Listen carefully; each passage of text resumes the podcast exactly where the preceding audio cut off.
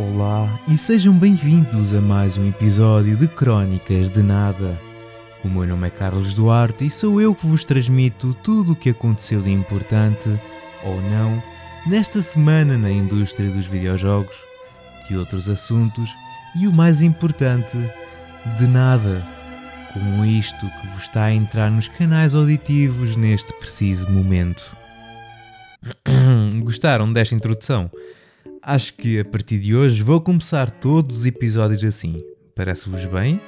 Hã?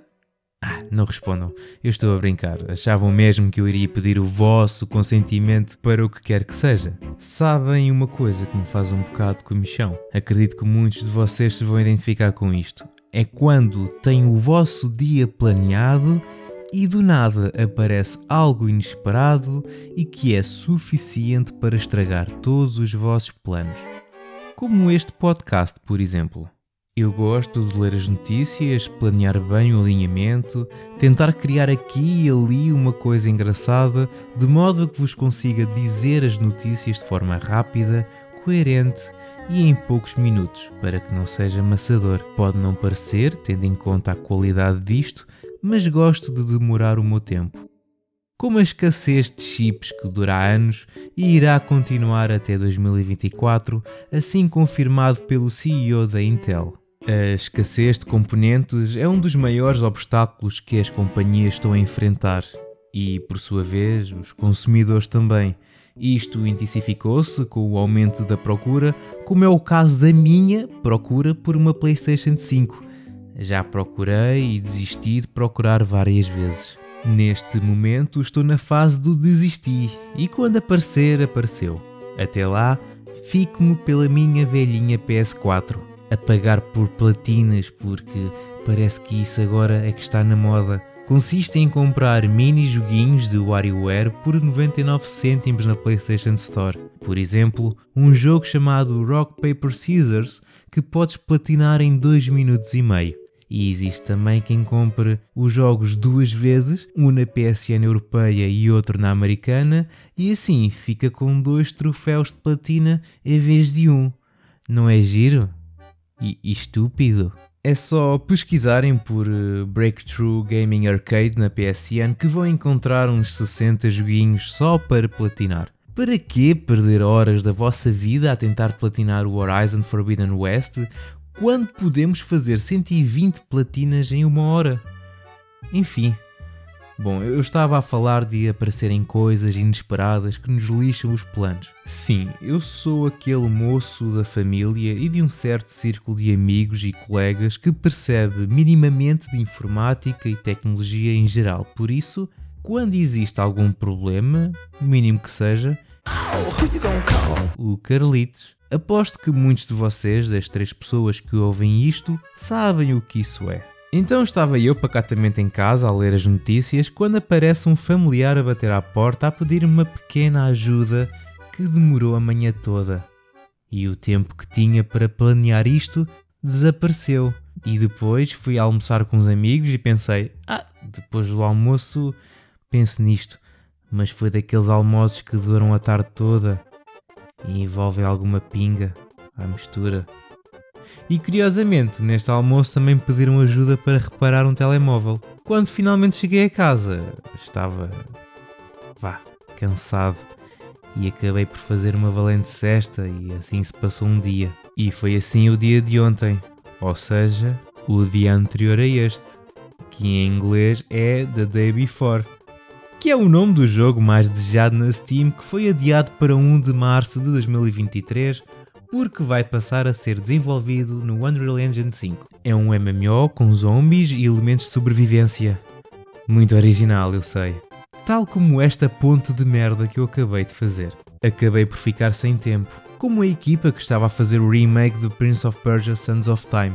Remake este que estava a ser desenvolvido pela Ubisoft uh, Pune, Pune, Pune, não interessa, e Ubisoft Mumbai, e agora foi entregue à equipa Ubisoft Montreal, que, passo a citar, irá agora tomar o tempo que for necessário para se reorganizar em torno da profundidade do jogo para que te seja entregue a melhor experiência possível do remake de um clássico intemporal, demora o tempo que demorar. Ou seja, não se preocupem que isto não foi cancelado e vai sair um dia.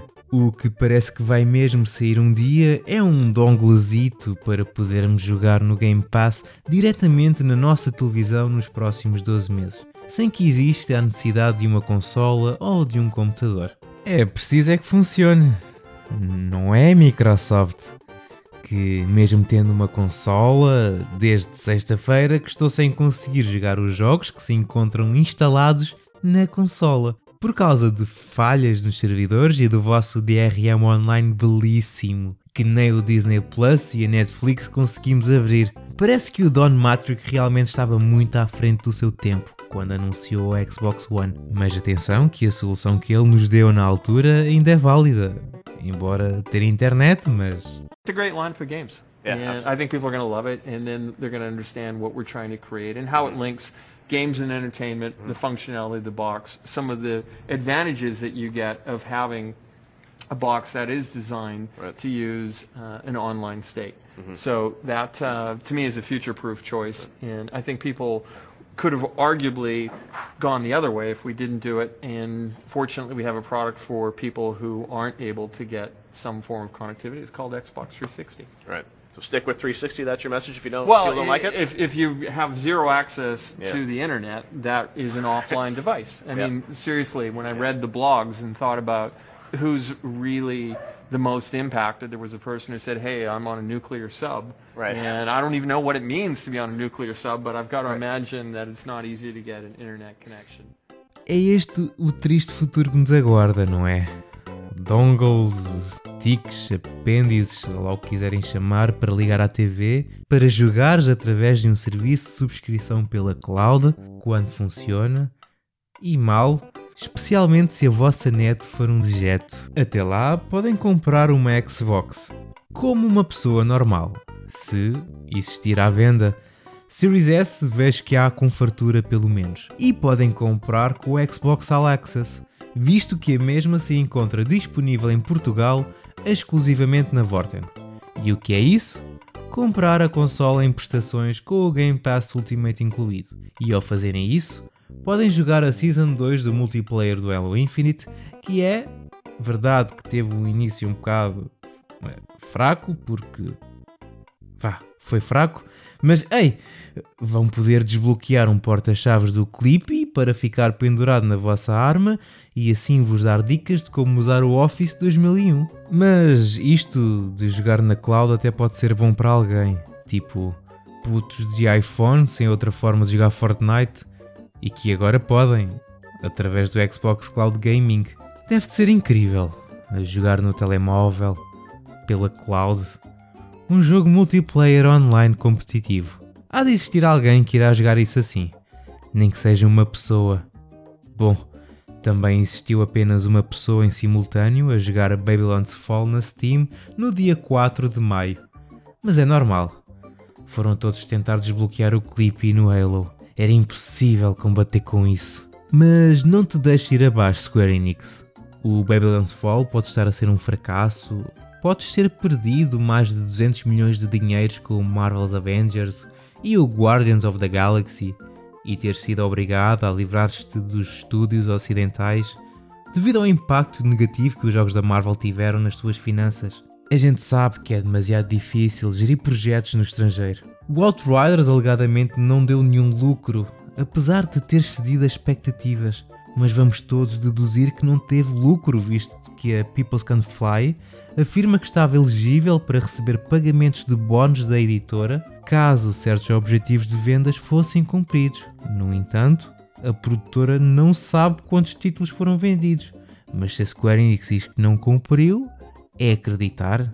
Assim como vamos todos acreditar que o Final Fantasy XVI vai efetivamente sair este ano, visto que está praticamente feito, de acordo com o seu produtor, o Naoki Yoshida. Nem tudo é mau. Vá, vai então investir os 300 milhões no blockchain e em criptomoedas e aproveita e vai às compras na Gucci, já que vão começar a aceitar criptomoedas em algumas das suas lojas. Mas tenta não valorizar muito, está bem? Como a Ubisoft anda a fazer, a desligar servidores e tudo, a 2K Games também está a seguir o mesmo caminho, desligando os servidores do WWE 2K19 e 20 e acho muito bem. De certa forma, é como se o estivesse a eliminar deste mundo. O próximo passo é encontrar todos os discos e queimá-los. Bom, mas Square Enix, talvez assim a Sony te compre. Pelo que parece, o grande rumor que andava a circular pelas interwebs da Sony ter alguém debaixo de olho eras tu. Mas calma, não fiques já cheia de ti, ainda não passa de um rumor. A ver, vamos no que isto vai dar. Eu coloquei aqui também para falar no Overwatch 2. Mas o que é que eu posso dizer? Existe um vídeo a circular no Twitter a mostrar os mesmos mapas do primeiro, mas mudam de tons de azul para laranja ou vice-versa. Acho que era para mostrar a iluminação do jogo. Não sei, mas achei piada e parvo. Ao que também achei piada e parvo foi um novo jogo anunciado para iOS, que vai ser este mês, chamado Warped Kart Racers. E o que é isto? Um jogo de kart, como dezenas que existem, mas que conta com personagens das principais séries animadas da Fox, como American Dad, Family Guy, King of the Hill e Solar Opposites. Então, vamos ver. Existe o Mario Kart, onde no 8 envolve mais personagens da Nintendo Existe o Crash Team Racing, uns jogos do Sonic também. Foi anunciado um da Disney, saiu recentemente um do Final Fantasy. Este agora com personagens da Fox. E o que é que falta? Epá, falta um jogo de cartas do Pokémon. Não existe nenhum. Existem vários jogos de Pokémon e não existe nenhum, nenhum de cartas. Pokémon Company, como é que é? E não tenho mais nada. Não tinha nada assim preparado porque coisa. Tive de vir na base do improviso, mas vou editar isto de modo a que vocês não se apercebam que demorei 3 horas para gravar isto sem gaguejar. E agora, despeço-me, beijinhos e abraços na pontinha do vosso nariz. Pup! Vá, tchauzinho!